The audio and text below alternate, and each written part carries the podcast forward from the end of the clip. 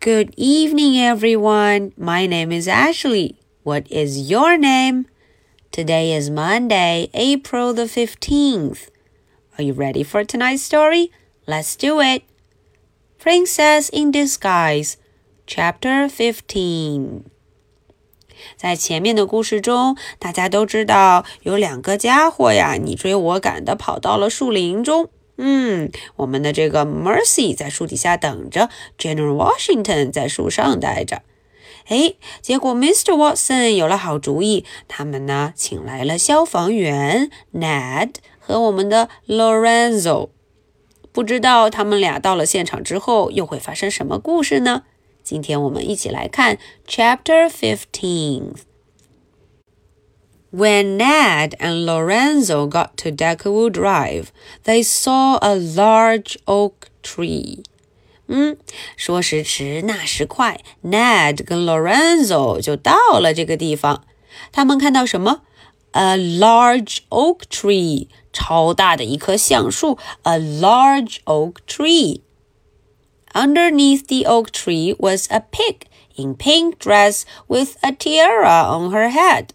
哼，在树底下呀是谁呀？当然是我们的 Mercy。她呀穿着粉色的裙子，还戴着皇冠。Mercy is in a pink dress with a tiara on her head. It is just as I suspected. There is that pig, said Lorenzo.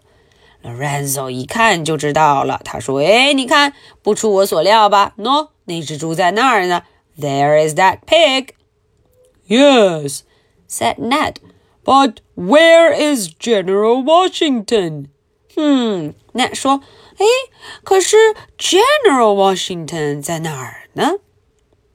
Thank goodness you are here, said Baby Lincoln.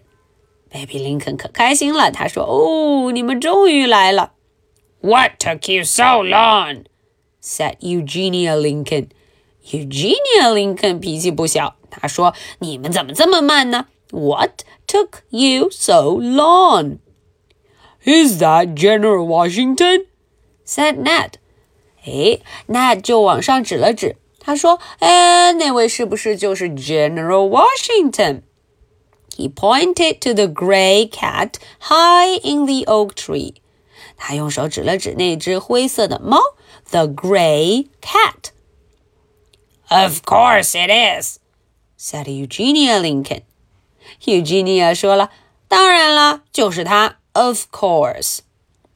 Meow, said General Washington. Lorenzo 就出发了。Lorenzo got a letter from the truck. 啊，他呀从卡车上拿下了一个梯子，a ladder, a ladder. He leaned the ladder against a tree. He climbed up the ladder. He reached out and grabbed hold of General Washington. 他呀，动作非常熟练。首先，他先把这个梯子靠在树上，然后呢，他就上了这个梯子。接着，他用手一下子就把 General Washington 给拖住，拿了下来。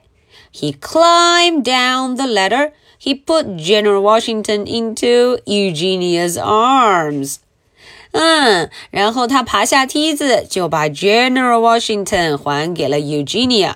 Hooray! Hooray! Everyone cheered. 大家都很高兴哦。You can always count on the fire department. That is what I say. 哦，Mr. Watson 说啊，我们呢总是能够找到 fire department，他们总能及时的帮助我们。Oh, said Mrs. Watson. We should celebrate. We should have a party. 啊，Mrs. Watson 说，我们应该庆祝，celebrate。呃，我们要举行一场聚会，party，一个派对，a party。Mercy pricked up her ears。哎，这时候 Mercy 的耳朵噔就立了起来。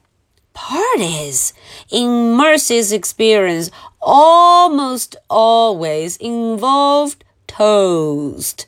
嗯，因为呀，Mercy 觉得每一场聚会、派对、party 总会出现 toast 的声音，在聚会上总能闻到香香甜甜的吐司面包 toast。Okay, so that is the end for chapter 15th.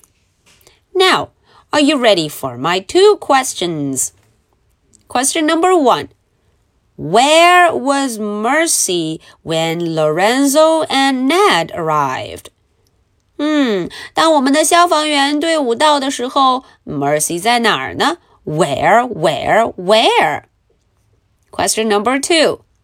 Where is the gray cat, General Washington? 哎，这 General Washington 又在哪儿呢？all right, so this is the story for Monday. My name is Ashley. What is your name? So much for tonight. Good night. Bye.